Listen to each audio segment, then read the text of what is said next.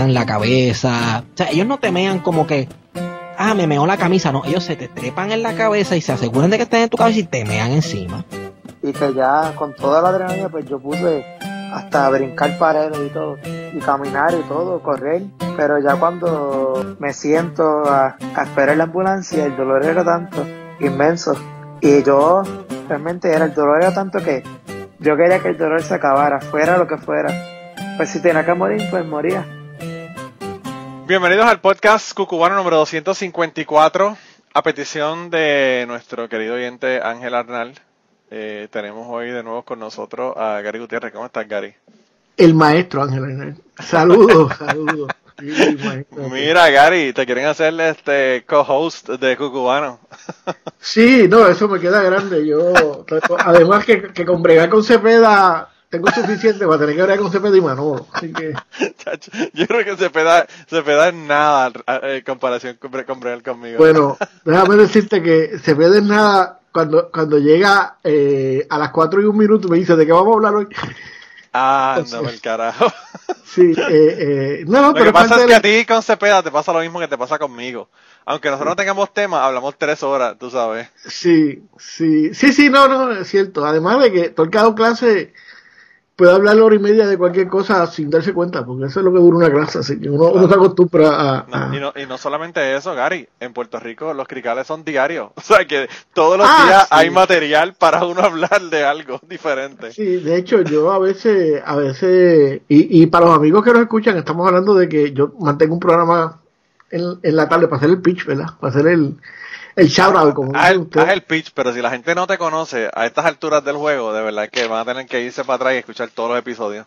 Pero bueno, nosotros tenemos un- una conversación todas las tardes por WPAB, eh, 550M en Ponce, para los amigos post-millennial, eso es eh, el- en, en el aparatito que su papá llama radio, hay una banda AM y ahí hay un número, el 550, pues el que marca la frecuencia, pues por ahí nosotros hablamos todas las tardes, el profesor José Raúl Cepeda, que es profesor de justicia criminal y graduado de Derecho, y, y yo pues conversamos de conversamos de todas cosas, qué sé yo, Pero ahí se da, da- conversa da- de da tus todo. credenciales, que tus credenciales a mí me encantan. pues Las que tienes escritas en el blog. Eh, ah bueno sí sí seguro bueno este para empezar tengo que decirte que que, que yo siempre me he cali- calificado o categorizado como como observador social verdad porque yo en el, en el teatro de la vida soy audiencia, así que este Sí. prefiero ser audiencia. Y soy documentador, y soy comunicador, y soy asador de patio, fondero, este, comidista, que es el término para foodie en español. Comidista del bajo mundo culinario y de la fonda. Y, y De la, aspirante mejor, a... de la mejor comida de Puerto Rico, perdóname. Ah, Vamos no, a hablar- claro. Vamos a hablar con propiedad. Sí, sí, sí, sí. eh, eh, eso, eso es el único, el, uno de los pocos frentes que realmente nos quedan. Sí. Este, con los aliados chinos que se nos han incorporado, pero eso es otro, otros 20 pesos. Estamos aliándonos Y- con China por si acaso nos, nos tenemos Sí. que ir con ellos en vez de con los Sí, después que seguro, implosione seguro. el imperio. Claro. Y además soy medio narcoso y, y, y, y apóstata. Así que eh, todas esas cosas soy. O sea que eres todo lo que, lo que lo- la gente conservadora, religiosa, estadista de Puerto Rico Sí. odia. sí, no, no, soy, soy, ¿cómo es? Soy un sueño para cualquiera que quiera atacar, cualquier conservador que tenga, que quiera atacar a alguien. Yo soy una tarjeta perfecta. Sí, te, te pueden agarrar por cualquier, por cualquier esquina que te Sí. agarran, ahí, ahí tienen para agarrar. Oye, y, y probablemente tengan razón, que es lo que jode, pero bueno. Bueno, eso es parte, eso es parte de la ya, vida. ya tú sabes, ya tú sabes.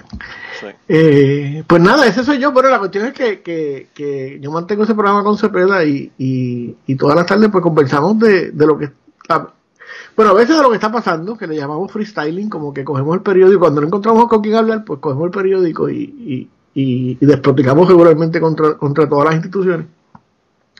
Pero también hablamos con, qué sé yo, lo mismo, mira, ayer estábamos hablando de, de especias y comida y esas cosas, y lo mismo hablamos de, de Hemos hablado hasta de biología marina, o sea, ¿qué te digo? No, hablan de todo, hablaron hasta de stand-up comedy, y hablaron de... Hablan de todo, de, realmente eso es lo que a mí me gusta del programa, que, que todos los, todo, es como escuchar un programa diferente todos los días, porque a veces tienes un escritor, a veces tienes una, una persona que es un historiador, a veces tienes un abogado hablar de, de lo que está pasando con el nuevo Código Civil o con lo que sea, o sea que, que pues, realmente los temas son bien variados. Y a veces tenemos Manolo, porque pues, ¿qué vamos a hacer? Si no les queda más remedio y, están en el fondo del barril y no quieren hablar del freestyling, me llaman. Sí, exacto. O si quieren hacer una estatua al dios imaginario en una plaza en algún lado. exacto, exacto.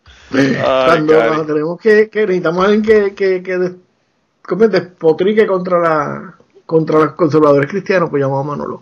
Sí, para no tener que, para que esté en la caiga también esa agüita por encima, ¿verdad? Exacto, Mira, hablando de, hablando de eso, ¿qué pasó con la, con la estatua ahí en la plaza esa? ¿Qué iban a hacer? ¿La hicieron? ¿No la hicieron?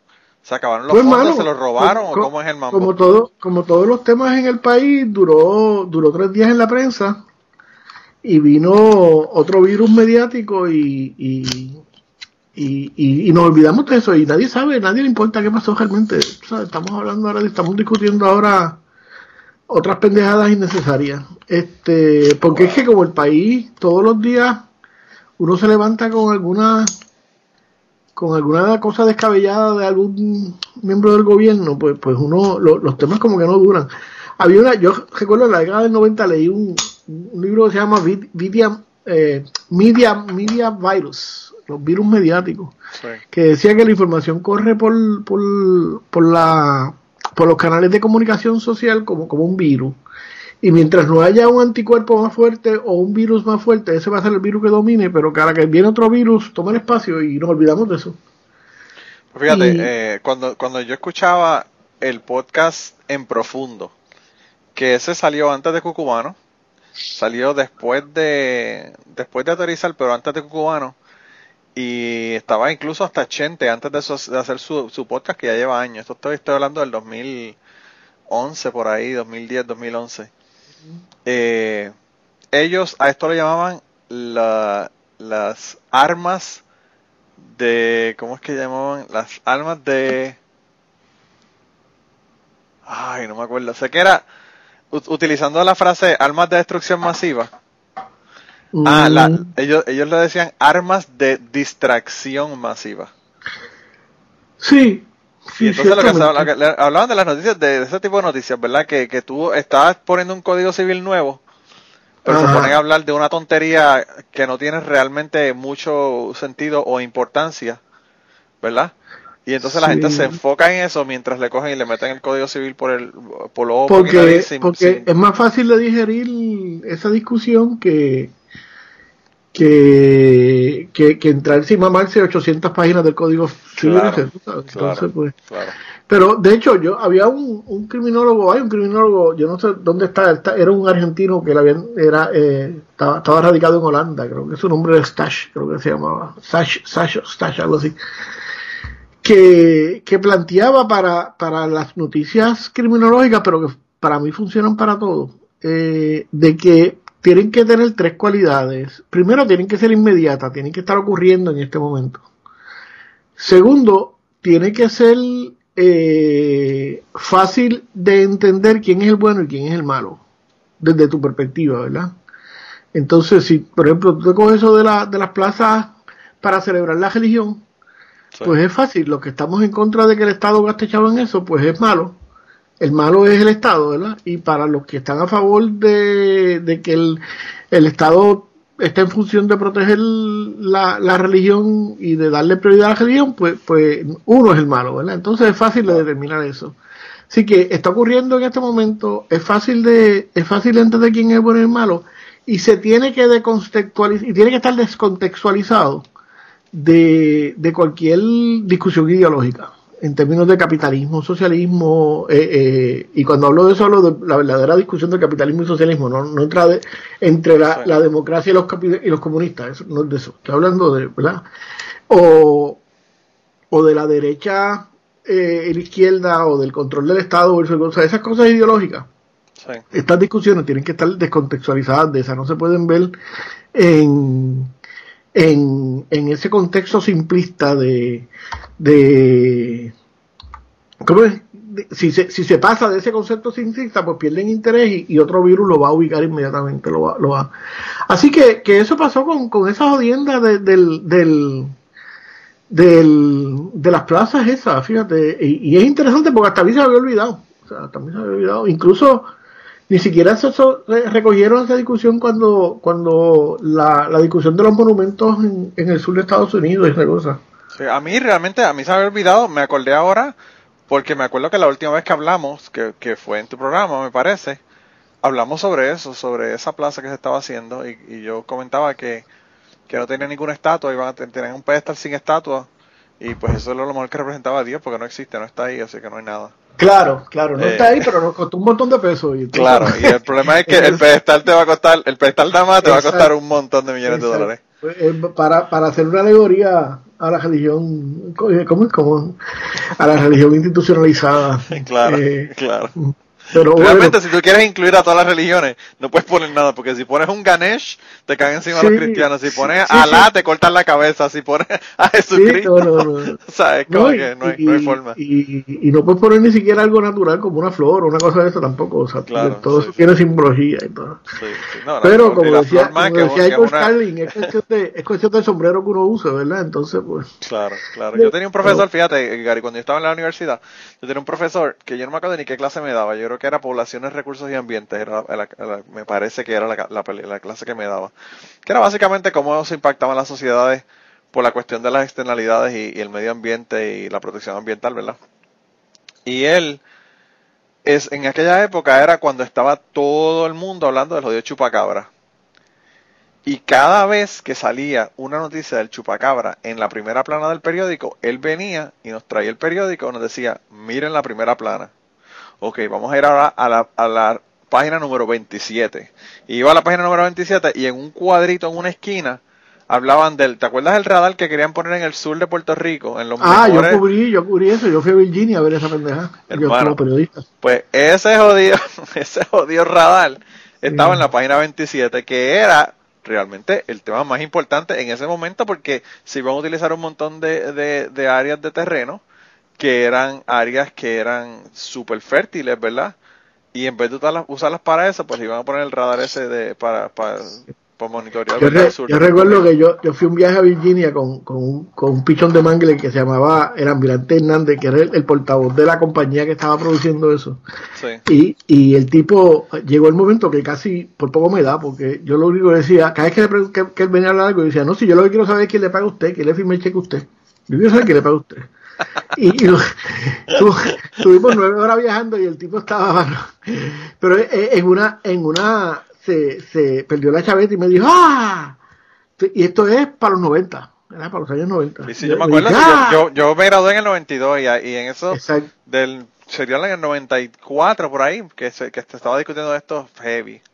Pues pues él me dice ah acaso tú vislumbra que ver, porque yo decía que era para uso, o sea, la, yo decía no, sino seguía las preguntas partiendo Pero de la mira, Gary, Gary, vamos a explicarle a la gente qué carajo era el radar ese. Era un radar que querían poner en el sur de Puerto Rico. Se llamaba. El sur oeste.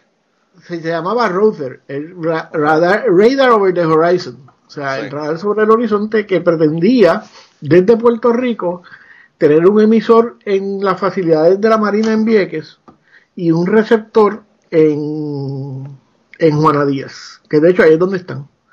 Eh, en un momento dado querían tener el transmisor y el receptor en Juana Díaz, en una facilidad de la Guardia Nacional de acá de Puerto Rico, pero que por la presión social, el emisor, que es lo que más daño ambiental puede hacer en términos de, las ondas electromagnéticas, los que creen, yo no sé si eso es, pero los que parten de la premisa de que eso es dañino, pues, pues decían eso. Entonces se lo, se lo llevaron a, a, Vieques, que era un territorio ya federal y que donde había muy poca injerencia estatal.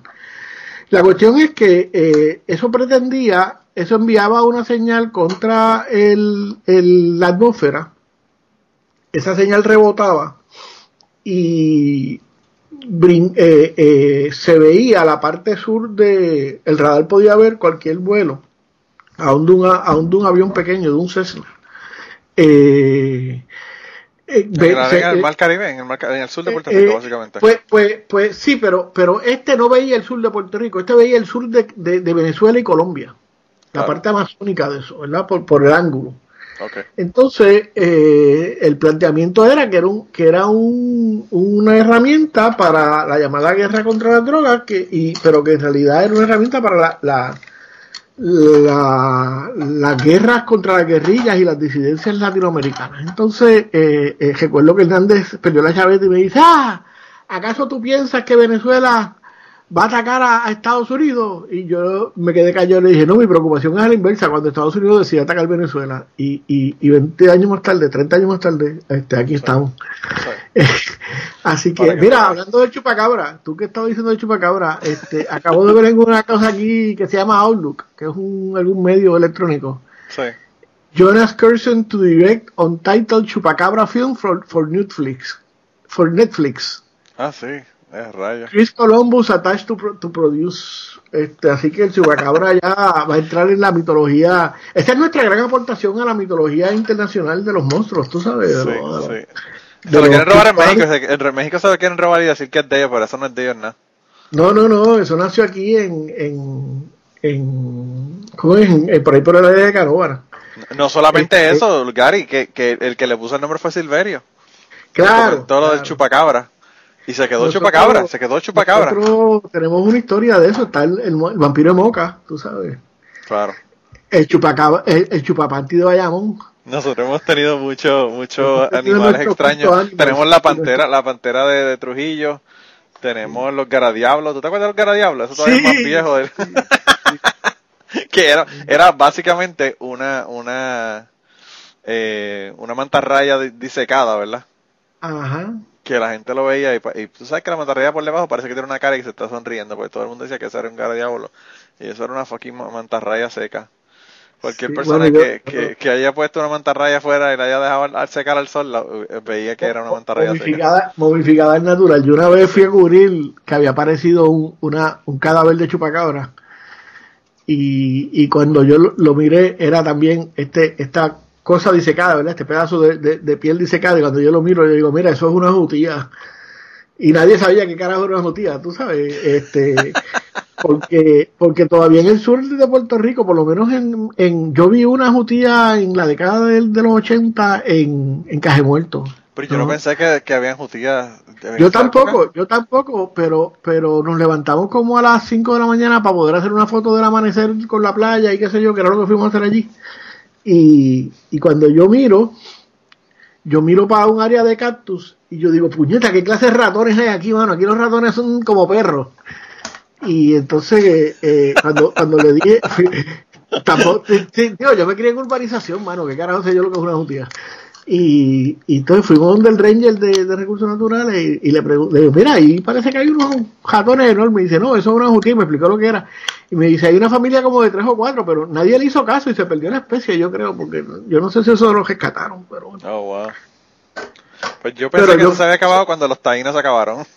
Pues, pues, bueno, cuando, lo- cuando, cuando lo- lo- lo- los españoles se las comieron. Claro, claro, claro. Cuando, cu- mataron, mataron los, los taínos y se comieron la jutía. y, a la- y a las indias, ¿verdad? También. Y, ahora, se y las se comieron las indias también, sí, pero bueno.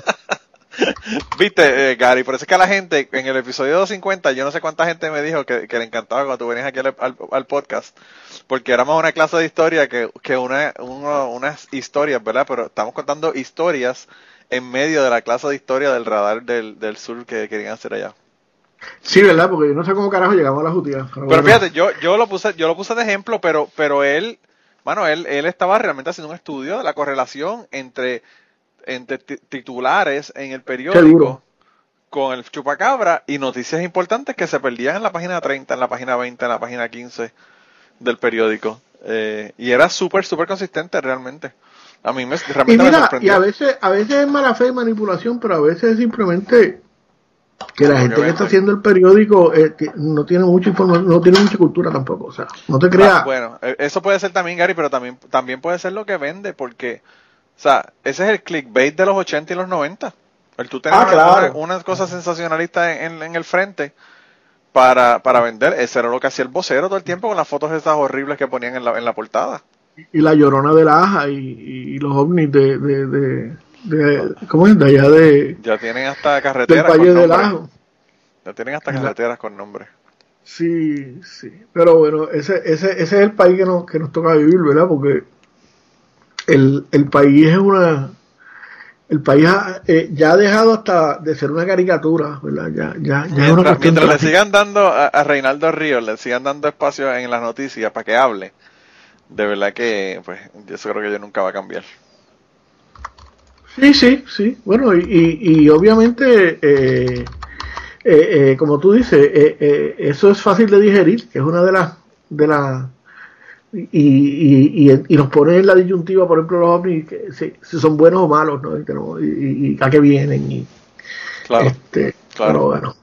Digo, y esto no tiene, la lógica le dice a uno que debe haber otras, eh, civilizaciones. eh, sí, bueno, yo no sé civilizaciones, O- pero por lo menos vida, vida, debe haber en- vida, en, algún otro lado, porque yo no sé si nosotros, si esto que nosotros llamamos civilización se puede cuenta, ¿verdad? Realmente cuenta. Sí, lo que pasa, lo que pasa, Gary, es que eh, nosotros pensamos que, obviamente, hablamos de civilización por la cuestión de que tendrían que tener una civilización para poder llegar hasta aquí si llegan. Pero lo de vida, lo de vida lo hay, o sea, hay, hay vida que ni siquiera es vida que se sostiene con oxígeno, hay vida que, que es vida que se sostiene con química, básicamente. Y entonces, pues, tú puedes tener bacterias que, que básicamente viven en, en- en ácido sulfúrico de lo más bien. Y pues eso es vida. Lo que pasa es que, pues, para nosotros eso no nos, no nos parece, ¿verdad? Como Claro. que fuese. Pero, pero lo es realmente. Claro. Sí, sea, bueno. eh. En realidad, en realidad, lo que somos somos ba- baterías de energía y estamos pegados al Matrix, ¿verdad? Claro, claro. Así, así mismito. Eh, mira, y, y lo que te iba, lo que te iba a preguntar, Gary, yo sé que esto va a salir mucho después, creo que dos semanas después de que, de que esto, de esto que está ocurriendo en el día de hoy en Puerto Rico, pero ¿qué te parece la debacle electoral que hay en el, en tu país y el mío en el día de hoy? Pues tú sabes, es impresionante para mí porque eh, eh, un país donde uno espera que lo único eficiente sea jugarse las elecciones. Este, Ni eso saben esta, hacer. esta vez no pudieron organizar ni hacer la jodida elección, tú sabes. eh, eh, eh, pero, pero no me extraña porque los otros días yo discutía con alguien que el, el problema gubernamental en el país es que en, en este país no hay, no hay idea para hacer nada. Entonces, del gobierno, ¿verdad? Por parte del gobierno. Yo estaba, estaba viendo una serie de Netflix que se llama Connection. Sí, oh, ya, sí, la estaba viendo. La de Latif Nasser. Sí, que el tipo, el tipo literalmente es un Anthony Bourdain de la ciencia. En vez de ser El de tipo- gastronomía, es de la ciencia. Ese es uno, para que, para que tengas idea, ese es uno de los hosts del podcast Radio Lab. que Sí, lo hace eso, NPR. eso. Y a mí me gusta muchísimo él realmente, y los trabajos que hacen de Radio Lab son cabroncísimos, ¿verdad? Pero me encanta el hecho de que esté, de que esté haciéndolo ahora en Netflix, porque mi hijo estaba pegado conmigo ayer viendo ese programa. El, el- esa conexión, vi- ¿viste en el que ellos eh, hablan de Estonia? Todavía estoy en el primero. Ah, pues no te voy a hacer el spoiler a él, pero, pero, pero asumiendo que, que no estuviéramos hablando de esto, que estuviéramos hablando de Estonia. Estonia es un país donde un joven de 30 años puede haber pasado toda su vida adulta sin haber pisado una, una agencia de gobierno. Oh, wow. Y Estonia es un país que hace 50 años atrás estaba jodido, tú sabes, estaba la, la, la cortina, ¿cómo es? La, la, la cortina de hierro de, de los países este, de la Unión Soviética, eh, la- el periodo por, por guerra mundial, la guerra de los Balcanes, todas esas jodiendas. Y esa gente decidió que iba a crear un Estado, y tú sabes que yo no soy fanático del Estado, de ninguno. De Este, ninguno, ni lo- de ninguno, no, no, ni, ni de lo, ni de lo malo, ni de los que se supone que son buenos, porque no hay ninguno bueno. Pero, pero esta gente decidió que, que iba a crear un estado para sus ciudadanos. Y, y han hecho una red nacional digital, me imagino que a base de blockchain y cosas como esa, yo no, no sé sí. que donde donde donde tú tienes tu número de identidad y el número de identidad es público el tipo puso su número de identidad en, en el en la pared ¿cómo es? En, en la en la televisión para que uno lo viera es tan seguro que el tipo puede hacer eso Oh, wow.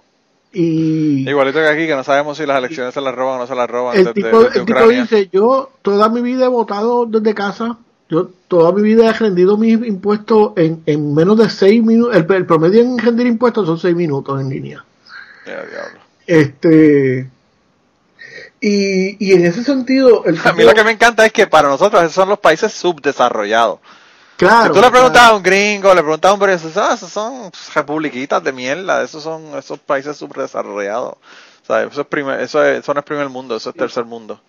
Imagínate, imagínate. Pues entonces, eh, en Estonia, tú puedes hacer todas tus transacciones con ese número nacional. No tienes problema. Él dice, yo nunca he visitado una agencia de gobierno, yo he renovado mi licencia. Eh, tienen una cosa que para, para los americanos eh, eh, le va a ser difícil entender en su psiquis. Y sobre todo para los puertorriqueños. Tú solo entregas un documento al Estado una vez. Por ejemplo, tú te piden el acta de nacimiento, no te la piden porque ellos la tienen, así que no tienen por qué pedírtela. Claro. Pero te piden, qué sé yo, tu número de residencia en una agencia y cualquier otra agencia con la que tú hagas eh, alguna interacción ya tiene esa información. O sea, tú no tienes que volverle a darle porque porque ya la tiene el Estado. Sí, sí, porque tienen, tienen todo integrado, no es como tú bueno, eh, eh, Gary, tú sabes que en Puerto Rico tú vas a sacar un certificado de nacimiento, lo primero que tienes que ir a la gente interna a comprar un jodido fucking sello. Sí. A ver, ¿de cuánto es el jodido sello? Porque todos los meses cambia la cantidad. A rentas internas, que probablemente está, hay una oficina en el mismo edificio, en el otro lado, tiene que salir, dar la vuelta y entrar al edificio. ir al otro edificio, así mismo. Sí, pero, pero mira, mira te voy a dar un, ejemplo que es más ridículo todavía. Yo hace como, como 20 años o 10 años fui a ayudar a, ahí bien, como pasa el tiempo, como, como 20 años eh, fui a ayudar a un hijastro que, que yo nunca tuve hijos, pero tengo un montón de hijos postizos por ahí y fui a hacerlo, a acompañarlo a, sacar un permiso para un negocio en Ponce. Fuimos a la oficina de servicio donde nos atendió un amigo, o sea, que, es una persona que con la que yo tengo confianza y que yo. Entonces me da la lista de, de, nos da la lista de lo que hay que llevar. Y yo le empiezo a preguntar, ¿y esto dónde se consigue? ¿Y esto dónde se consigue? La mayoría de las cosas se consiguen en otra oficina del municipio. Entonces, me, pedí un documento que yo tenía que subir arriba y había una señora en una computadora igual a la que estaba el tipo. Que imprimía el documento y yo bajaba con el, documento para llevárselo a él. O sea, ese nivel. Pero, pero el, el mal me, me, me, parece que el mal del país es que la, la, la indeseable clase política que no gobierna no, no produce un carajo. Entonces, eh, está sentado esperando que llegue alguien a venderle una idea de cómo va a hacer las cosas. O sea, eh, eh, si necesita reactivos para hacer pruebas de COVID, no hay una, una estructura para que se busque en el mercado cuál, sino que se espera que llegue la gente, que llegue alguien y decir, mira, yo tengo las vacunas, te las voy a vender en tanto. No, y no eso, no eso, Gary que la compre un fucking médico o una persona del laboratorio que sepa lo que está comprando y no un pendejo comprador del gobierno que es el que lo mismo compra papel que pruebas de COVID que lo que sea, ¿verdad? Claro, claro. Entonces, eh, y te voy a dar un ejemplo. Tú sabes que nosotros en una etapa de mi vida yo fui un activista de la transportación alternativa, las bicicletas y esas jodidas. Nosotros nos reunimos con varios alcaldes para, para para dejarle saber, basado en, en, los estudios que había en ese momento, lo fácil que era integrar políticas amigables para la bicicleta y cómo eso ayudaba a la ciudad y qué sé yo. Okay. Manolo, los alcaldes no nos entendían. Porque él quería saber cómo era que nosotros, que era, cómo, cómo era que nosotros nos íbamos a ganar los chavos. O sea, qué era lo que él tenía que hacer para que nosotros. Y nos decían, mira, esto no es cuestión de ganar aquí, a mí no me interesa ganar nada en esto. él no entendía porque no, no, había la corrupción. O sea, no es que, es que no entendía por qué nosotros estábamos allí. Y, aquello no cuadraba porque él no sabía dónde era que nosotros ganábamos algo en la cosa.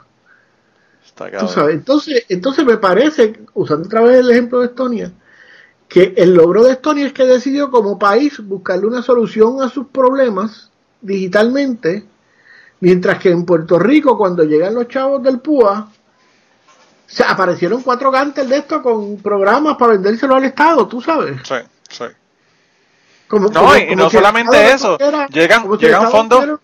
Una universidad como el Colegio de Mayagüez que podía diseñar esa pendeja, ¿entiendes? No solamente eso, Gary, llegan, llegan fondos federales y tienen un pendejo escribiendo y otro pendejo escribiendo la misma en la fucking dirección. Y los cheques no le llegan a la gente porque en vez de poner en la dirección o tener un fucking checkmark, que tú le das el checkmark y te copia la dirección como todos los websites del universo, ¿verdad? Cuando tú tienes una dirección residencial en una postal, ya nos están cayendo unos rayos aquí que si estuviera en Puerto Rico se hubiese caído el internet ya. Ah, obviamente, bueno, no lo digas duro que se puede caer el internet con solo mencionarlo. Pero mira, eh, para los amigos que nos están escuchando, es que en Puerto Rico los fondos de, recuperación ante la pandemia eh, cuando tú lo solicitabas tenía para poner tu dirección física y, y abajo tenía para La poner la postal. postal. Entonces, hubo gente que ponía la misma, ¿verdad? Porque es la misma de arriba. Pues adivinen que el nombre salió Manolo Matos, el cheque salió a nombre de Manolo Matos, dirección la misma. A ese nivel, a ese nivel de... A ese nivel de incompetencia. Sí, sí, y después nos preguntan por qué carajo no pudieron votar los PNP hoy. Que me sigue sorprendiendo porque esa gente para jugarse elecciones no tiene precio. A mí te es lo más que me duele de todo esto. Que el nombre de Utuado va a estar en, en todos los periódicos, porque ahí fue que aparecieron las papeletas que ya estaban con votaciones puestas. en- en- llegaron las papeletas ya llenas. No tenían que nadie llenarlas, sino que ya estaban llenas las papeletas. bueno, ¿y qué ya se averiguó, ya se averiguó por quién eran las votaciones que estaban haciendo en las papeletas que ya estaban llenas. No, yo no sé porque yo no, de verdad que yo no he seguido, yo ahora cuando vine a hablar contigo dije, déjame mirar cuál que, cuál, cuál- cuál es el berenjenal porque yo de esta mañana dije, no, mi psiquis no me permite bregar con eso. No está cabrón. Mira, la otra cosa que te quería mencionar, Gary, que estábamos comentándolo por, por, por Twitter, sobre el video del señor que fue a pedir servicios a una oficina de gobierno en Puerto Rico y le estaban diciendo que hiciera una cita, Que tenía que hacer una cita por teléfono. que tenía que hacer una cita por teléfono, no podía yo aparecerse allí, ¿verdad? El señor, by the way, un señor que casi no puede ni caminar. Un octogenario, un octogenario que, que le decía que él no tenía teléfono, que, que mira, en última instancia tan fácil que era sentarle en una jodida silla allí, darle un teléfono y quisiera, y, y sacarle la cita allí mismo si no lo querías atender, porque lo más fácil Claro. era atender y salir del viejo. Pero Tú que que bien cabrón. Gary, yo no tendría la cara de decirle a una persona, váyese, llámeme por teléfono y haga una cita y regrese. Bueno, que yo vi, es que- yo vi el video, el video que yo vi fue de una muchacha que dijo que ella fue allí con la cita y le, le donó, le, le dio Le la cita la a ella sí. para que él pudiera hacer lo que tenía que hacer. Pues mira, a mí no me sorprende porque es que el país vive eh, en un... eh, eh, este país se bebió el culé, ¿verdad? Entonces, eh, eh, la, la, la gran mayoría de la gente se cree el cuento de que nosotros somos Estonia y que, y que todos tenemos internet y que todos nos tenemos... ¿Cómo y que todos tenemos acceso cuando aquí, qué sé yo, menos del 40% tiene un acceso estable al internet que no sea Sí. el teléfono celular que la mayoría de la gente solo sabe usar para, para enviar texto y para ver Facebook. O sea, tampoco es que domine el teléfono celular Claro, a ese nivel. claro, sí. Este, pero es interesante porque a mí me, me contesta una persona que su hermana trabaja allí y ese señor va toda la semana porque es un veterano loco, qué sé yo. Y yo le dije, pues peor todavía, porque si es un veterano loco, es, un, es una persona que se compró el discurso del Estado, puso la vida a disposición del Estado, ¿verdad? Pues puso la vida a que, a que el Estado, le permitió al Estado que lo pusiera a haber mandado a cualquier otro sitio a morirse. Claro, ¿Verdad? claro, claro. Y, y lo menos que puede hacer el Estado es darle servicio. Este, entonces me dijo, no, porque yo soy veterano. Y yo le digo, bueno, pues eh, eh, si usted es veterano, usted debiera estar abogando, porque a lo mejor el señor no tiene capacidad mental, pues entonces necesita otro servicio. Claro. Y el Claro. Estado no se puede molestar porque, porque el señor, tú sabes, es, es un ciudadano, y en este caso un ciudadano que estuvo dispuesto a morir por ese sistema, tú sabes, eso está más cabrón todavía. No solamente eso, Gary, un ciudadano que probablemente está jodido por esa misma razón. Claro, claro, claro. Que esa es la otra, o sea, porque, o sea, mi, mi esposa, el hermano, el hermano ahora mismo tiene una sola pierna. ¿Por qué? Bueno, la perdió corriendo, haciendo carreras en, en, en- Sí. en una calle ilegalmente. La perdió porque se paró en una mina en Afganistán y perdió la pierna y por poco pierde la vida porque por poco se muere. Sin Entonces, saber por qué carajo estaba en Afganistán, por ahí. no, claro. Bueno, ¿tú sabes por qué carajo él estaba en Afganistán? Porque no tenía fucking opciones. Porque Claro. lo que tenía era adicciones a drogas Claro. y la forma de él salir fue esa. Y mira cómo salió, salió sin pierna. O sea, está cabrón, está cabrón realmente. Yo te digo, vi el video ese yo por poco lloro viendo el video pensando en si ese fuera mi abuelo o mi tío o mi papá. O sea, está cabrón. Realmente, Pero en mi caso, en mi caso que tengo 62 años, se puedo ser yo de aquí a unos años, ¿entiendes? claro, también. Tú sabes, También, eso- o sea, eh, eh, eh, de verdad que yo no puedo ni creerlo. Y entonces, tú sabes, lo que yo comenté en Twitter fue que, que luego entonces nos dicen a nosotros, los que estamos acá, Ajá. que lo que pasa es que nos quitamos, ¿verdad?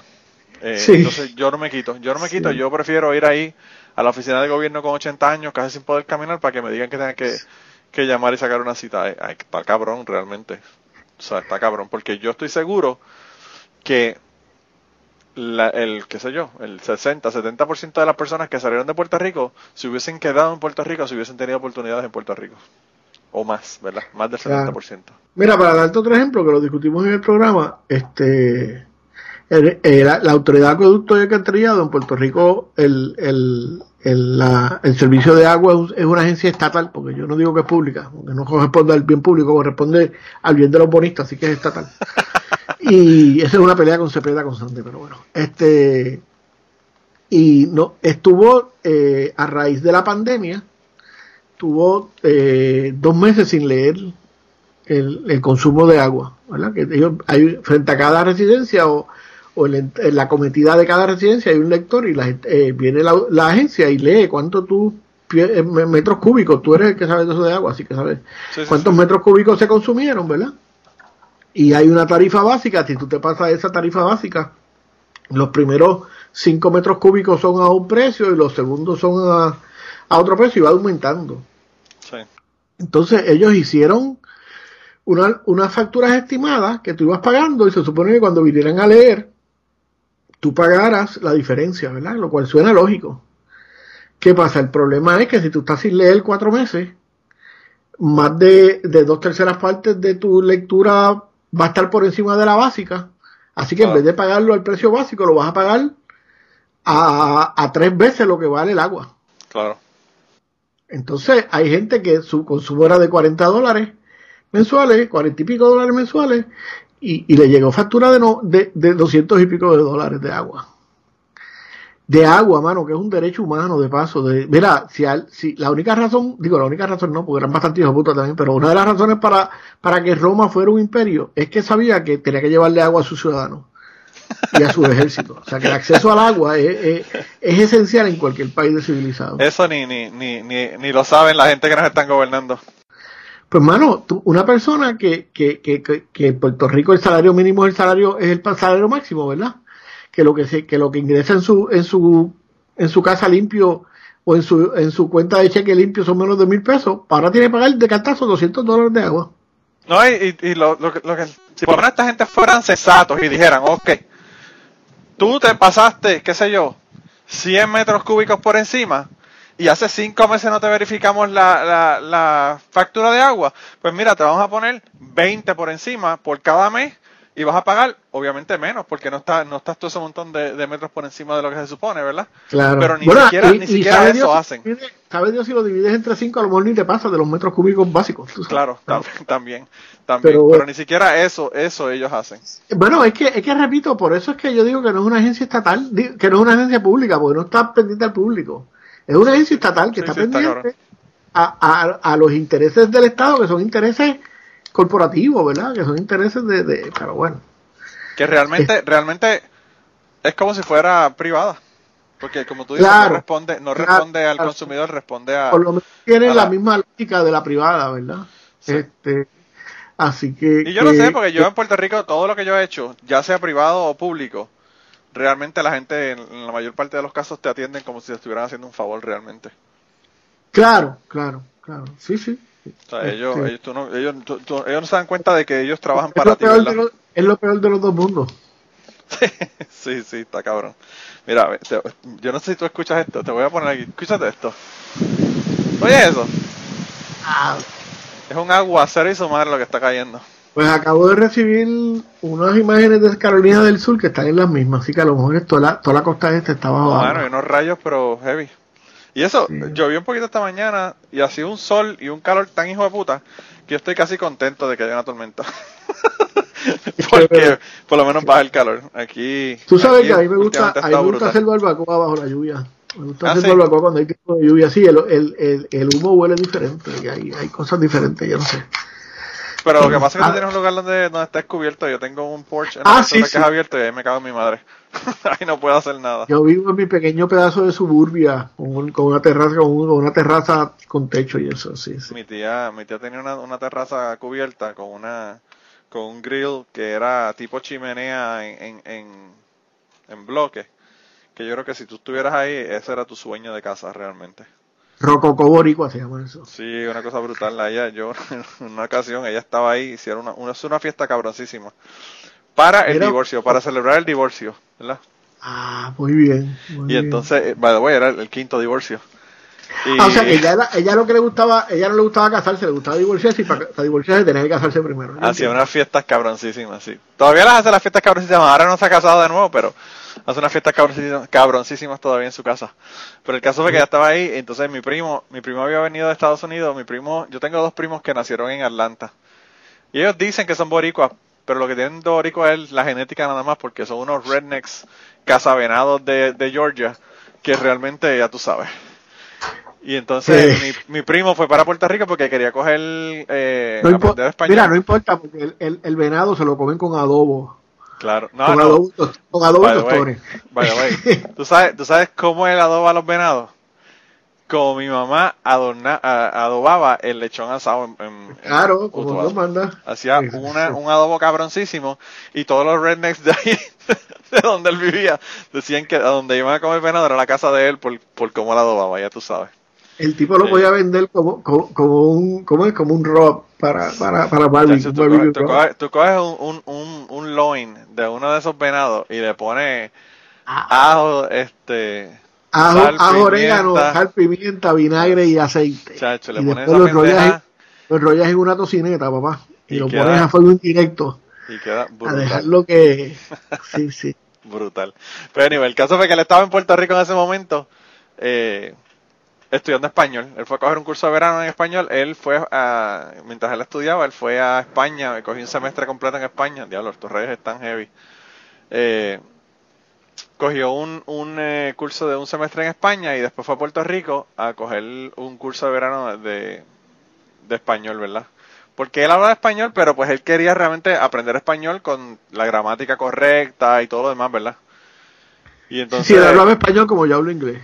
Así mismo. Y entonces pues él estaba, él estábamos en la fiesta de- del divorcio de casa de, casa de mi tía y, y él le hizo hasta un banner que decía este una despedida a Pablo, una cosa así de lo puso en la entrada y toda la pendeja. Y estuvimos ahí en la terraza, comimos, hicimos un grill, ya tú sabes. Y casi al final de la noche, él le dice a mi tía, bueno, pero tú, tú te has puesto a pensar, él se puso a hablar mierda del, del, del ex, ¿verdad?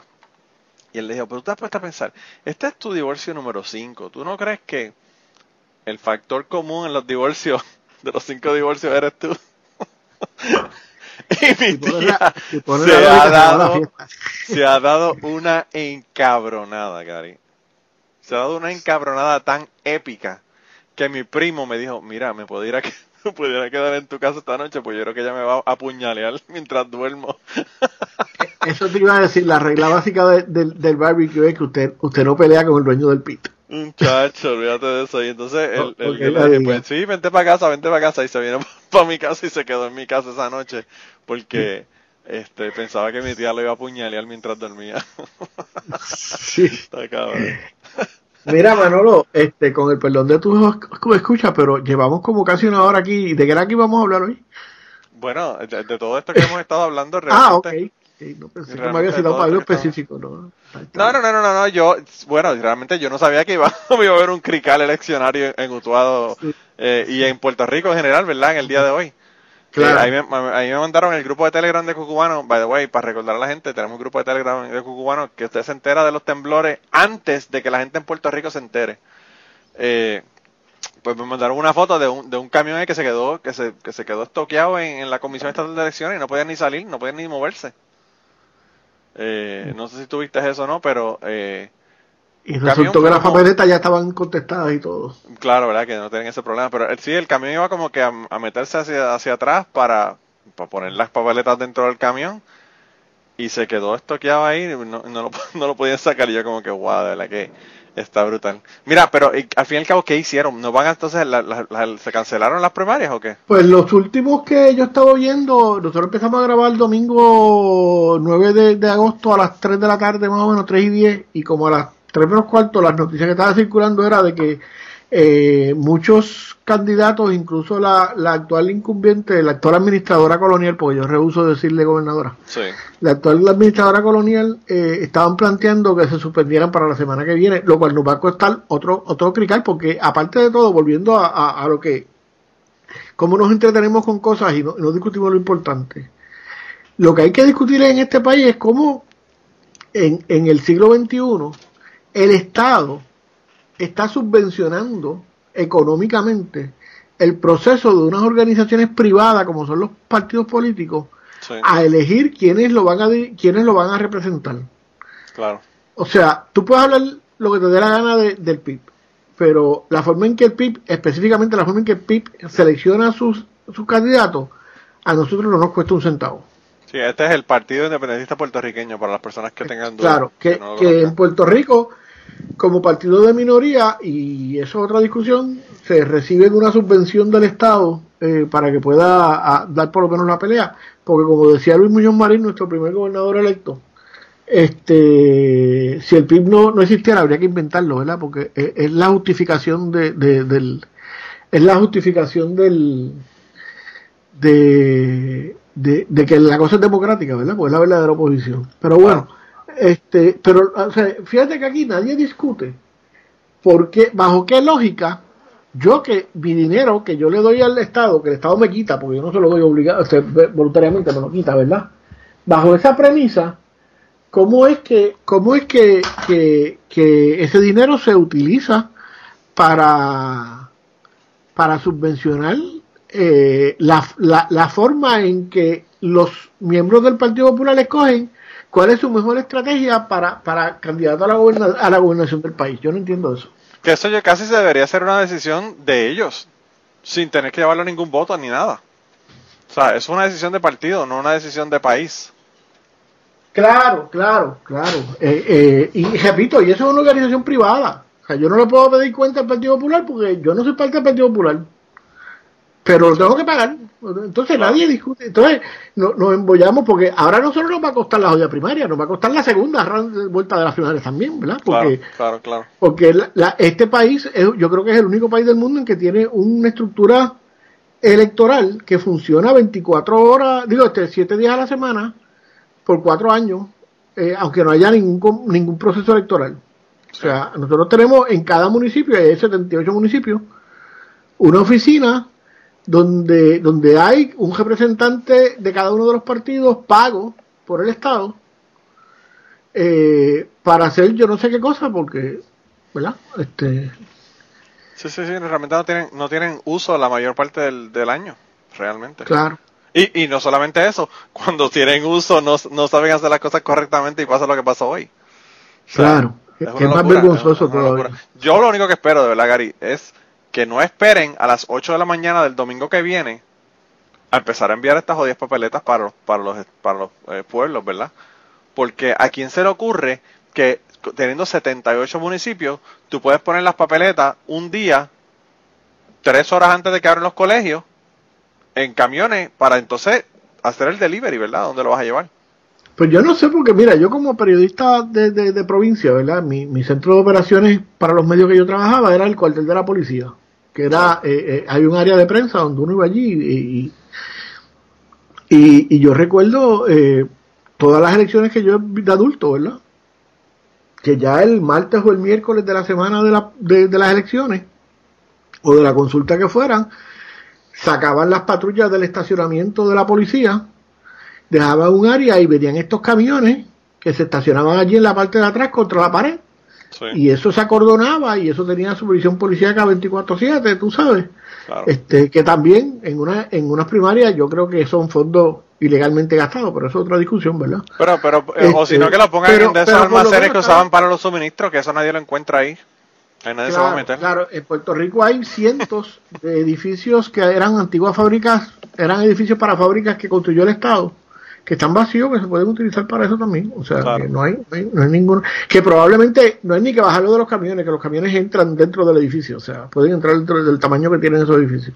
La ventaja, la ventaja, Gary, es que esos, esos camiones, pónganse donde se pongan, ¿verdad? Cuando se lleven a los, a los pueblos, lo que tienen es que llevarlo, dejarlo y después volver a conectarlo de nuevo al, al camión y, y devolverlo porque ya las papeletas están llenas, o sea que no hay que, no hay que realmente llevarlas a ningún lado, ya están, ya están listas para que, Ya para que están sean botadas, para que- sí, sí, eso parece, pero, pero me, me parece que, que en un país que lleva desde el 2000, digo, llevamos varias décadas, ¿verdad? Pero de, que ya hizo crisis en el 2017, eh, donde el Estado tiene una, una falta de credibilidad y, de, y, y la falta de, lo que distingue al país es una falta de, confianza en esas instrucciones.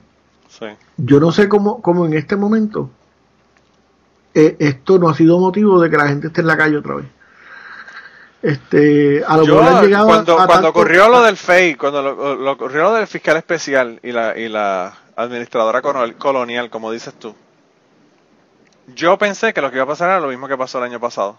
O hace, sí, el año pasado con Ricky. Que la gente se iba a tirar a la calle y le van a sacar antes de noviembre. Porque es que, es que, Gary, yo no sé qué más va a aguantar el pueblo de Puerto Rico. Pues mira, yo creo que. by the way, estaba escuchando esta mañana el episodio de plan de contingencia donde ellos se sentaron a escuchar el debate, el debate del, Partido Popular Democrático ah, y a comentarlo, y a comentarlo. Es la cosa que más me ha gustado de todos los podcasts que he escuchado en las últimas dos o tres semanas, ha sido. Porque eh, me encanta, ellos, ellos contestando preguntas y, y Wario, y Wario y compañía eh, refutándole, gritándole, tú sabes como la gente que se va al cine y se pone a gritarle al tipo, ¡Vete, vete, que te van a matar, corre, corre! Pues más o menos así eran ellos, contestándole las barbaridades que estaban diciendo la gente, ¿verdad? del Partido Popular Democrático, que, bueno, imagínate, Yulín y, y Bati, o sea, son, son eh, la, la, la, gentuza de, del partido, tú sabes. Eh, bueno, o sea, un partido que las opciones son entre, entre una, una persona que, que está sacando los eslogans de hace 60 años de cuando se fundó el partido y el otro está y el otro es inversionista del, del, de, las compañías que ¿cómo de, de los intereses que, que, le quieren cobrar eh, la deuda al, al, país. Entonces pues entonces, uno, entonces por el otro lado tenemos la incompetente actual que, que, que se cree que va que va a, a, a detener el coronavirus eh, eh, eh, impidiendo que la gente compre bebidas alcohólicas después de las 7 de la noche espero que siga yendo a la iglesia, que siga yendo a la iglesia. como decía, como decía, como decía un amigo mío que tiene que ver el culo con la mayonesa, pero bueno, este, el, el, y el otro era secretario de la Junta de, Control Fiscal que nos impusieron, eh, que el imperio nos puso para que, no, para que nos administrara las finanzas del país. Entonces, pues esas son las cinco opciones, eh, porque el otro es un alcalde que un día dice una cosa y dice otra. Sí, esas son las cinco opciones que tiene el país para, para, By the way, by the way, después, después de, de como Yulín barrió el piso con ese pobre hombre, yo creo que ya no tiene ninguna posibilidad.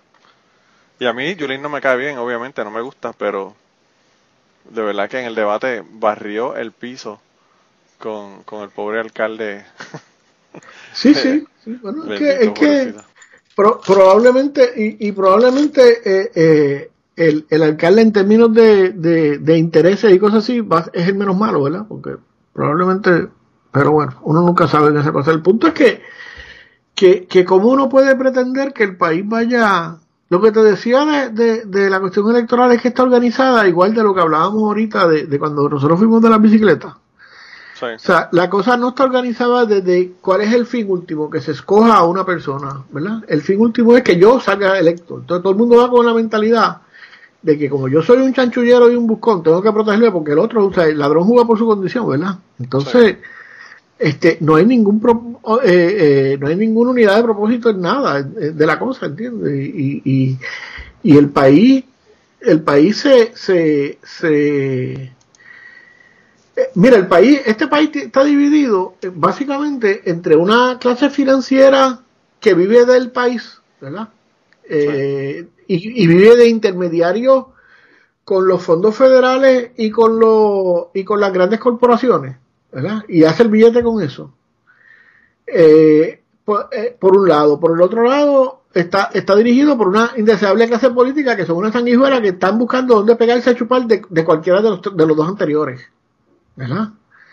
Entonces, eh, la política pública para todo en el país es lo que, lo que alguien quiera venir de afuera a invertir o lo que el, o que, o lo que el gobierno federal nos den becas. O sea, esa, esa es la razón para hacerlo todo en el país. No hay, no hay un, no hay un, no hay un plan hacia dónde nos dirigimos. Tú sabes, entonces tú tienes, tú tienes una, nunca ha habido una política clara de, una política pública de educación, nunca ha habido, ¿sabes? No ha habido una política clara de nada, porque todo depende de cómo se muevan los intereses en Washington o en Wall Street y a qué le pongan chavo, porque lo de ellos es guisar con la cosa siempre, tú sabes. Claro, no, y, aunque se hagan planes, se van a hacer planes a cuatro años, que ese es el otro problema. Claro, yo hablaba esto con, con un tío que tengo que vive en la Florida, que, es de derecha, ¿verdad? Es, un, es, un, es estadista, es demócrata allá en Estados Unidos, pero es estadista acá en Puerto Rico. Y me decía, ah, eso está como Venezuela. Y yo le digo, no, no está como, no necesariamente, está peor que Venezuela, está como la Venezuela pre-Chávez y la Cuba pre-Castro, tú sabes, donde literalmente el país no tiene a nadie que lo represente. O sea, cuando aquí, cuando aquí se sientan a discutir el futuro de energía eléctrica, nadie está representando al pueblo. Sí. Tú sabes, cuando aquí se sientan a discutir eh, el pago de la deuda, nadie está representando al pueblo. Cuando aquí se sientan a discutir cómo es que va, cuáles son los planes de, de ante un huracán, nadie representa al pueblo. Todo el mundo representa a su chanchullito pequeño. ¿Cómo es que va a iniciar la cosa? Y el problema es la falta de integración de las agencias de gobierno, porque yo creo que empezar a ser, bueno, el primer problema realmente, si vamos a hacer algo como lo que me estabas planteando, ¿verdad? De que, de que tú llevas un documento a una agencia de gobierno y todas las otras agencias de gobierno tienen acceso a ese, a ese documento. Para tú hacer eso, lo primero que tienes que hacer es dar un contrato global a todas, para hacer una, una integración de todas las agencias de gobierno, ¿verdad? No dar contratos individuales para que uno es para el Departamento de Transportación y Obras Públicas y el otro es para esto y el otro es para lo otro, ¿verdad? Bueno, o asignar a una gente en el Colegio de Mayagüez para que diseñe un claro una red integrada para el país, tú sabes. Sí, se, puede, se puede hacer también de esa manera, utilizar los recursos que ya tenemos, ¿verdad?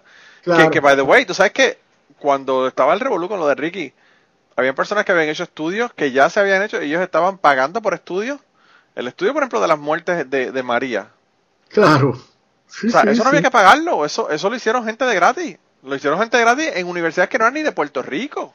Bueno, Manolo, y todo el mundo que se muere en este país va a un registro de defunciones. O sea, no había que hacer ningún jodido estudio de nada. Lo que había era tener un sistema. Hay que, buscarlo, claro. Tú sabes, tú sabes, este. O sea, que, que, que bueno, en este país yo tengo 62 años. Yo nunca he tenido un hijo. El Estado sabe que yo nunca he tenido un hijo porque no hay ninguna persona inscrita en el registro de, de, este demográfico, como de natalicio, como hijo de Gary Gutiérrez Genta, ¿verdad?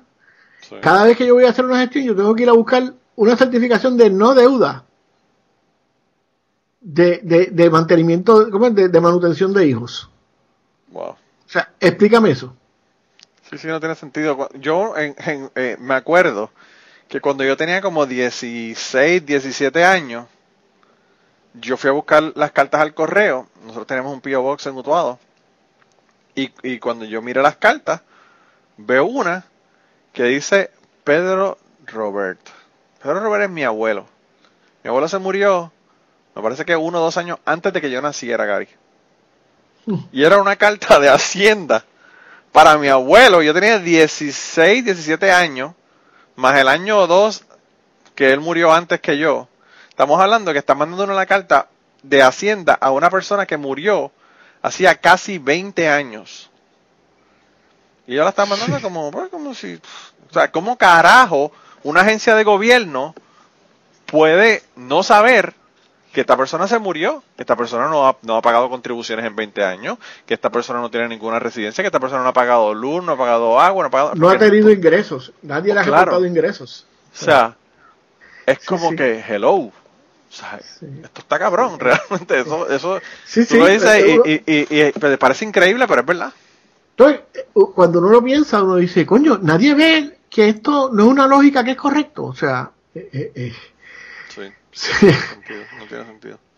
Mientras tanto, pues tú oyes la, la campaña de los políticos es, es que vamos todos a celebrar el Día de los Abuelos, tú sabes, este, yo voy a resolverlo todo, yo te voy a dar de, para que tengas más trabajo, para que o sea, todo es como que esta masturbación en el aire que, yo, yo en una ocasión cuando yo trabajaba con Prudential Securities nosotros teníamos que buscar unos documentos de taxes como que se habían pagado los últimos dos o tres años taxes de, de, Prudential verdad en Puerto Rico y el jefe de operaciones me dijo, vamos allá para buscar esos, esos documentos. Y yo le dije, ok, vamos, esto estoy hablando en el año 2000, 2001, por ahí. Y nosotros fuimos al departamento de Hacienda. Lo primero que fue que llegamos, ¿verdad? Y cuando llegamos, obviamente está cerrado, porque son las dos y media y todo el mundo se fue a almorzar a la misma hora. Obviamente no pueden cogerlo escalonado, sino que tienen que irse toda la- todo el mundo a la misma hora. Pues no había nadie. Esperamos ahí como media hora que llegara la persona. Llegó la persona como a las 1 y 10, porque obviamente se entra a la 1, pero hay que, hay que coger 10 minutos por encima. Llegamos a donde estaba la señora, habían como 5 o 6 personas ya allí esperando. Esperamos el turno y llegamos a donde la señora. Cuando llegamos a donde la señora, le decimos que necesitamos los documentos. Le damos el, el tax ID, ¿verdad? El número de tax ID de, de Prudential Securities y toda la cosa, ¿verdad? Y, y la señora nos dijo, ay, mira, ¿tú sabes cuál es el problema? El problema es que la señora que tiene las llaves del gabinete donde está esto guardado está, eh, está por enfermedad hoy y no vino. Eh, así que yo creo que vas a tener que venir mañana. y nosotros dijimos como que, ¿qué carajo es esto? O sea, una llave de un Sí, sí. archivo de una oficina ¿Qué? de gobierno Que es y público. se la lleva sí, una persona para su casa. ¿Por qué? Pues ¿Sabes? mira, este, este chamaco. Y no nos quedamos, no quedamos más remedio que volver otro día. O sea, no hay, no hay más remedio. Claro, claro. Este chamaco en, en esto de, de Connection, en Estonia, él, él decía que, que el sistema este computarizado está hecho para que, para que tú tengas acceso. O sea, tú entras al sistema y tú puedes ver quién fue la última persona que buscó algo ahí para que lo buscó. O sea, eh, y él dice, mira, yo voy a un hospital y el, y el médico mete mi número y tiene acceso a todos mis procedimientos médicos, a mis últimos análisis de cuándo fueron, o sea, este, si a mí me hicieron algo, si me hicieron algo, todo está ahí, ¿verdad? Wow. Entonces dice, yo, yo sé que, que, que oficina del gobierno buscó algo en mi, en mi archivo. Eh, Sí. Con simplemente entrar, está el log de, de, de, de- tú sabes. Entonces, o- otra vez, en un sistema donde si tu abuelo se muere hoy, tú vas mañana al banco y no puedes sacar chavo porque ya el banco se enteró que se murió y te congeló la cuenta. Claro. Sí, te pide Eh, declaratoria de heredero. Que eh, cuando se la eh, lleves eh. a una agencia no tienes que llevársela más ninguna otra agencia. Claro, claro. No, peor que eso. Te- yo fui yo fui a la oficina de Claro a dar debajo el teléfono de mi papá, que sabía, mi papá se murió, ¿verdad? Entonces, lo habíamos dejado en lo que mi mamá estaba allí, mi mamá se mudó por un hobby, qué sé yo. Pero yo fui a darlo de baja y me dicen, tiene que traer un, un- el acta de defunción. Y yo le dije, mira, yo ni tengo el acta de defunción, ni voy a hacer fila del acta de, para buscar ningún acta de defunción en ningún sitio. Este, no, que, y yo le dije, pues mira, pues dime qué vamos a hacer porque no hay acta de defunción ni va a haber acta de defunción. Ah, pues si es así, le cortamos el teléfono. Ah, pues si me corta el teléfono está bien porque me el último pago, nos vemos, Dios. Tú sabes. Pero es, Sí, una sí, lógica. al fin y al cabo, ¿a quién se lo van a cobrar? Exacto. Yo, yo vine de buena fe a asumir la deuda de mi padre para, para, para dejarte el teléfono limpio, ¿verdad? Pues, pues tú sabes. Claro. Eh, y esa es la misma lógica del Estado. O sea, eh, eh, el Estado tiene, tiene, otra vez, el Estado, el Estado sabe que tu abuelo se murió porque en alguna parte hay un acta de defunción de tu abuelo. Entonces, Hacienda nunca se enteró de eso. En un momento en que la humanidad tiene un jodido robot dándole la vuelta a Júpiter o a Sa- a Saturno, qué sé yo, eh, tú sabes. O sea, ¿Cuán difícil es hacer eso? Sí, sí, está cabrón. No, entonces lo peor es que tú vas allí, te quejas de esa pendeja y va a venir un postmillennial a darte la razón por la cual eso es así. Y, ahí es que uno se encojona más todavía, ¿sabes? Sí. Mira, esto está mal por tal cosa. No, porque la regla, sí, puñeta, la regla es la que está mal. Eso es lo que te estoy diciendo que está mal, ¿entiendes? No me venga a decir la regla porque... Claro. Y lo triste, lo triste es que al fin y al cabo el que coge, el que coge el jarabazo de lengua es la persona que no tiene ningún control de cómo se va a hacer eso, claro. que esa es la otra. Que en última instancia es otra víctima del sistema como uno, ¿verdad? Pero, Claro, claro. Y que probablemente lo están clavando con las horas y lo están clavando con, con esto, con lo otro, tú sabes. Y después la gente me pregunta porque yo soy anarcoide, pues imagínate. No, Sí, porque no, la, anarquía es el caos, como si viviéramos en, en, en un orden tan... Bueno, Gary, ¿tú te acuerdas cuando tú viniste a- al podcast de Cachete? Que yo tenía un, un amigo, ¿verdad? Que estaba, un compañero que estaba en el podcast de Cachete. Y by the way, a que no sabes en qué- con, quién, con quién trabajaba mi, mi amigo que traba, que estudia, que estaba conmigo, que estudió conmigo, que estaba en de Cachete. Me preocupa. El tipo trabajaba con Batia. Así que ya tú, ya tú sabes lo que, con eso te lo digo todo. Ya en el cine, tum, tum, turum, tum, turum. Sí.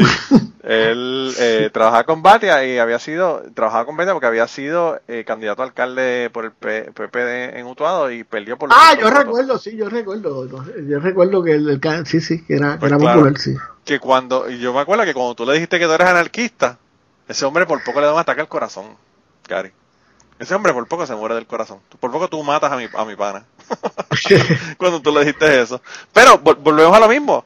Porque la gente tiene una idea de lo que son las cosas y no se pone a buscar cuál es la definición y ver qué es lo que realmente significan las cosas, ¿verdad?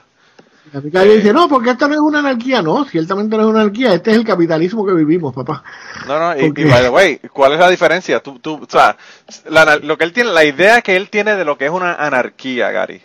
Se parece más, se parece más a lo que tú tienes como esa idea o a lo que estamos viviendo con el gobierno que, que hay en Puerto claro, Rico. Claro, sí, por eso yo le digo, no, no, lo que estamos viviendo no es la anarquía, lo que estamos viviendo es el Estado neocapitalista en funciones, en, en funciones perfectas.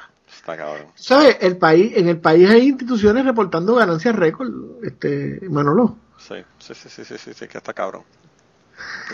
En, un país donde mi mamá, después de 30 años, tiene una pensión de 1.200 pesos, y como se pasa de 1.200 pesos, probablemente le quiten el 10% para pagar la deuda de los... Tú sabes. Este... Sí, sí, sí, cabrón. ¿sabes? yo, que yo no sé cómo se va a resolver el asunto. entonces, esta es la gente que le tiene miedo a, Chávez y le tiene miedo a, a, a, ¿cómo Maduro, que no son tanto de mi devoción, como Fidel no era santo de mi devoción tampoco. Pero cuando tú miras eh, eh, eh, las situaciones, en, por lo menos en términos de acceso a unos servicios básicos, pues tú sabes, nosotros estamos bien jodidos. Nosotros estamos bien jodidos en términos de, de de accesos básicos a, la electricidad, a la salud, al agua. Este, oye, hasta la misma comunicación, tú sabes. Sí, yo, yo te digo, cuando yo me mudé para acá en el 2002, que empecé a estudiar la universidad acá, una de las cosas que más a mí me, me, voló la cabeza de la, de la, de la universidad, que es una universidad del Estado, la universidad donde yo estudié aquí, fue que yo fui y le dije que quería tener acceso a una computadora porque todavía no me habían puesto el internet en mi casa y todo lo demás, estaba en ese proceso de que me lo conectaran. Y la muchacha me dijo, ok, dame tu número de estudiante, le di mi número de estudiante, me dijo tal nombre, y yo le dije sí. Y me dijo, ah, pues aquí toma. Y me dio una laptop. Y yo la miré como que esto no está majado a ningún lado, esto no tiene ninguna cadena, ¿verdad? Como ponen los, los bolígrafos en el banco ni nada de eso. Y yo le digo, ¿y cómo hago? Ah, no, cuando, cuando, cuando termines con ella, la traes aquí y me la entrega. Y yo le digo, pero me la puedo llevar para mi casa. Y te la puedes llevar para tu casa. Ah, pues, lo, lo, lo, ideal es, ¿verdad? Obviamente, si vas a usar el internet, tienes que estar alrededor de los predios de la universidad. Pero si es algo que vas a hacer un trabajo o lo que fuera, te lo puedes llevar para la casa y la traes. Pues bueno, no, pero es que tú vives la estabilidad, que eso es una diferente. Está cabrón. Y esto, y esto fue en el 2002. Y yo me acuerdo que en la Universidad de Puerto Rico, yo acababa de salir de la Universidad de Puerto Rico unos años antes, y tú ibas a la, tenés que, para empezar, ir, tenés que ir a una desktop en, en, la, en, la, en el nuevo edificio, ¿verdad? En aquel momento de, ciencias naturales y pelear porque estabas media hora y te decían que era más que media hora y tenés que salir para que, para que la, otra, la próxima persona viniera y, y te, y te atendiera. Y como que, wow, de verdad que esto está cabrón. Mira, Manolo, un paréntesis, tú que no crees en, en Dios y esas cosas. Acabo de mirar encima de mi escritorio y hay un y hay un cassette de una cinta magnetofónica. Eh, los, los millennials que googleen lo que es un cassette de una cinta magnetofónica. Eh, ah. que el título se llama PAB Informando, que era un programa que yo participaba en la década del 90 en, en WPAB. Y el título es Radar de Vieques y Laja. Oh, wow. Así que voy a tener que digitalizar eso para mandártelo para que lo oigas. sí, sí, sí, me encantaría. Me encantaría. De verdad que es una, una, es como, es como encontrar esas cápsulas que ponen del tiempo, que las entierran en cemento y las sacan a los 30 años. Más o menos igual. Bueno, literalmente, eso fue en la década del 90, así que estamos ya, ya tiene. Por eso te digo, como, esas cápsulas, como esas cápsulas que, que, tú, que tú tienes. Wow, increíble. Mira, Gary, pero ya, ya pues nos pasamos de la hora. Eh, qué, raro, y, y, y no, hablamos realmente de, de, nada en específico, pero bueno. No, pero hablamos, no hablamos de nada en específico, pero nos quejamos de todo. sí, sí. Pero lo que sí quería es que le cuentes a la gente de nuevo, le digas dónde conseguirte en, en internet, en dónde conseguirte en la radio y dónde estás, de, cómo, cómo te consiguen. Pues mira, eh, yo tengo un, un espacio en el internet que lo que lo empecé como un archivo de mis cosas y ahora ha resultado que es un blog. Este, se llama el blog de Gary Gutiérrez, que es garygutierrezpr.com. Este, Y allá, si ustedes quieren ver cuál es el chinchorro al que tienen que visitar, ahí, de Sí. verdad que, uff. Bueno, y si quieren ver mi pollo no frito en el barbecue. Ah, bueno, también. Ya me mandaste la Eh, foto hoy, eso está sí, de show. De verdad que es de show. Sí, es, es el mejor pollo frito que yo, que yo nunca he freído en mi vida. Este, eh, eh, está, es una jeta cabrona, pero bueno. Si quiere ponga Gary Gutiérrez pollo, pollo no frito y a lo mejor aparece el, el- en Google la, la cosa. Pero bueno, este, me pueden encontrar en Twitter, que es la única red social que yo, en la que sobrevivo, que bajo arroba Gary Gutiérrez PR. Pueden buscar, googlear el podcast temprano en la tarde, porque yo lo puse como en tres sitios y hay un montón de otros sitios que están, me imagino que son robots que los reproducen, yo no sé, pero está por un Sí, no, pero lo que pasa es que Evox lo sube a iTunes y todo el mundo lo coge de iTunes, todas las otras compañías.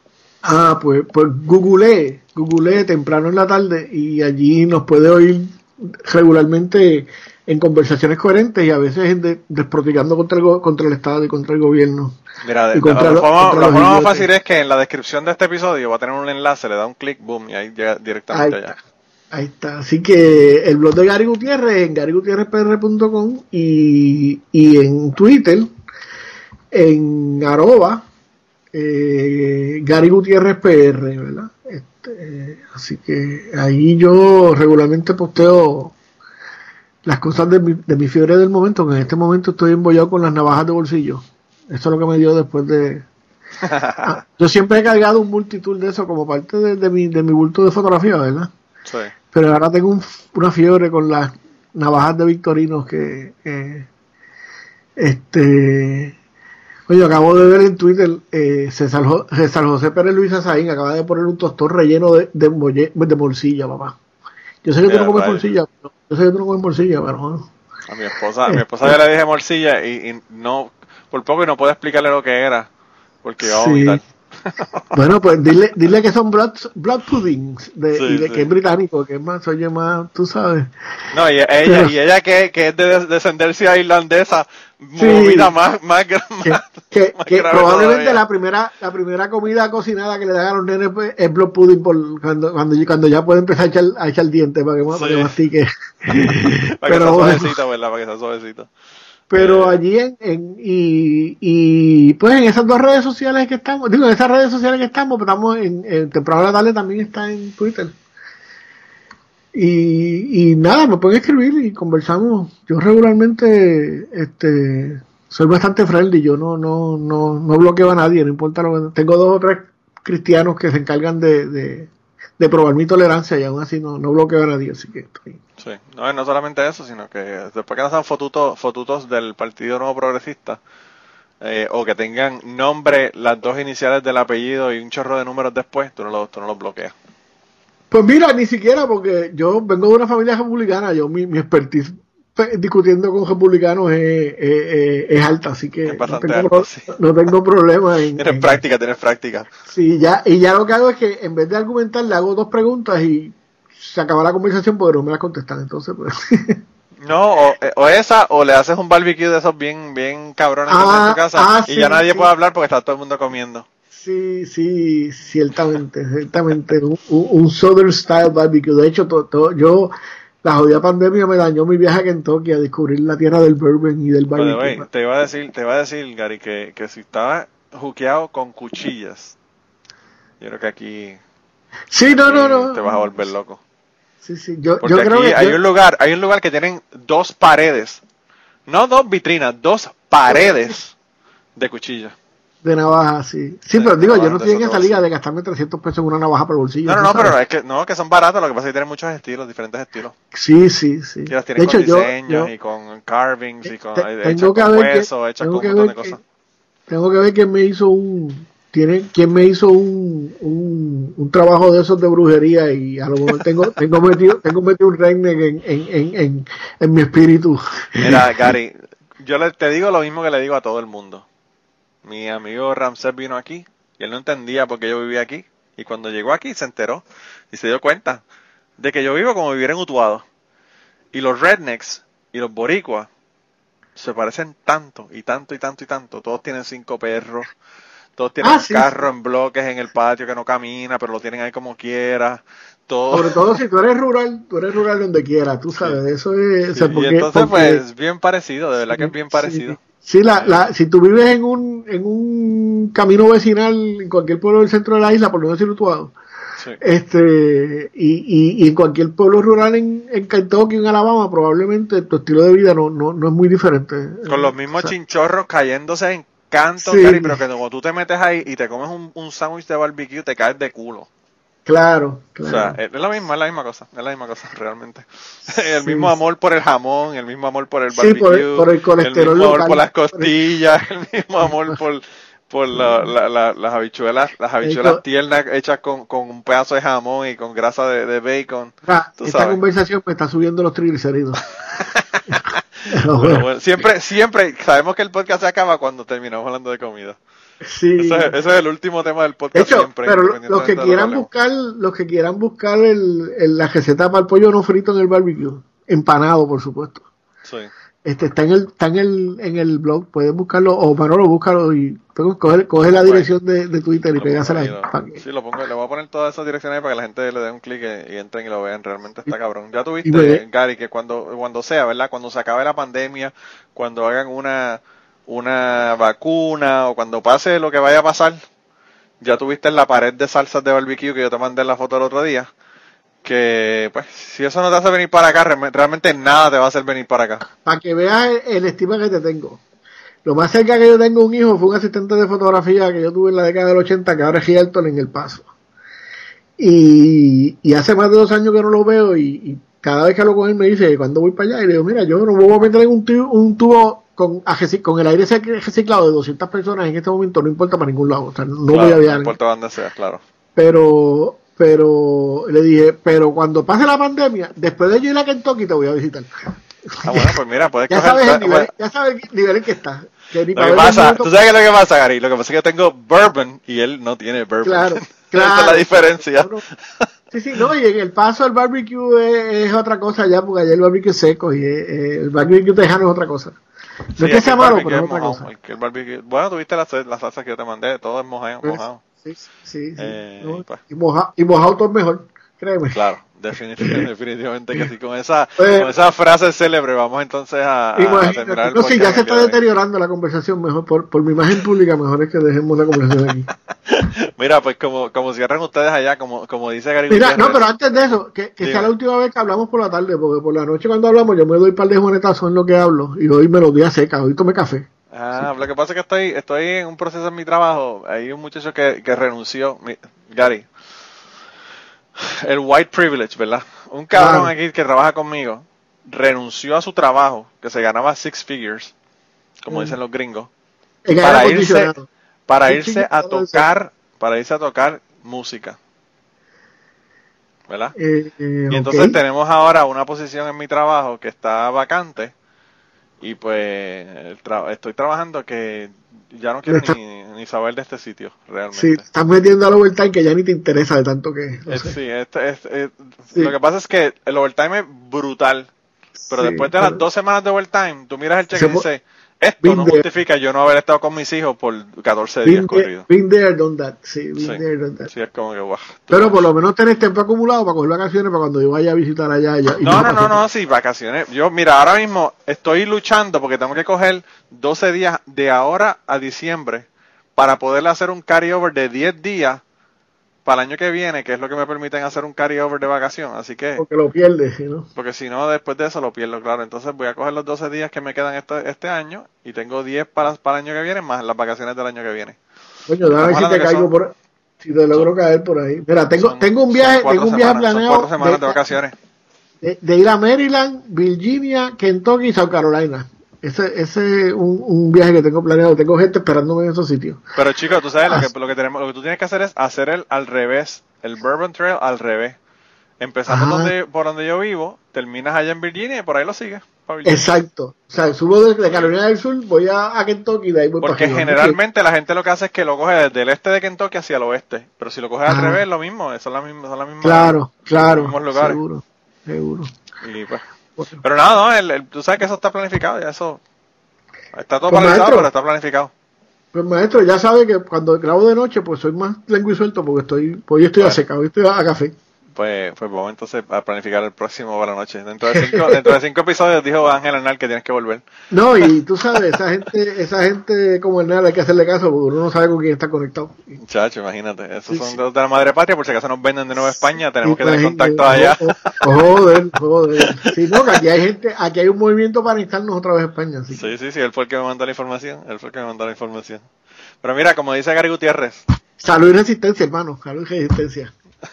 Y antes de terminar esta semana, queríamos darle las gracias a las personas que nos han ayudado con el podcast. Raúl Arnaiz nos hizo el logo y a Raúl eh, sus trabajos los consiguen en homedecomic.com. Así que dense la vuelta por allá y chequen los trabajos de, Raúl que están brutales. Y la canción del podcast la canta Maida Belén con Rafi Lin en la guitarra y Kike Domenech en el 4.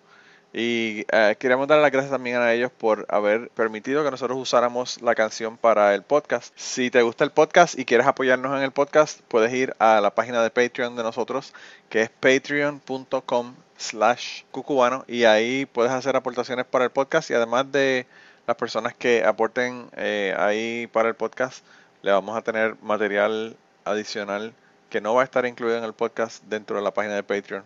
Así que dense la vuelta por allá y chequenlo.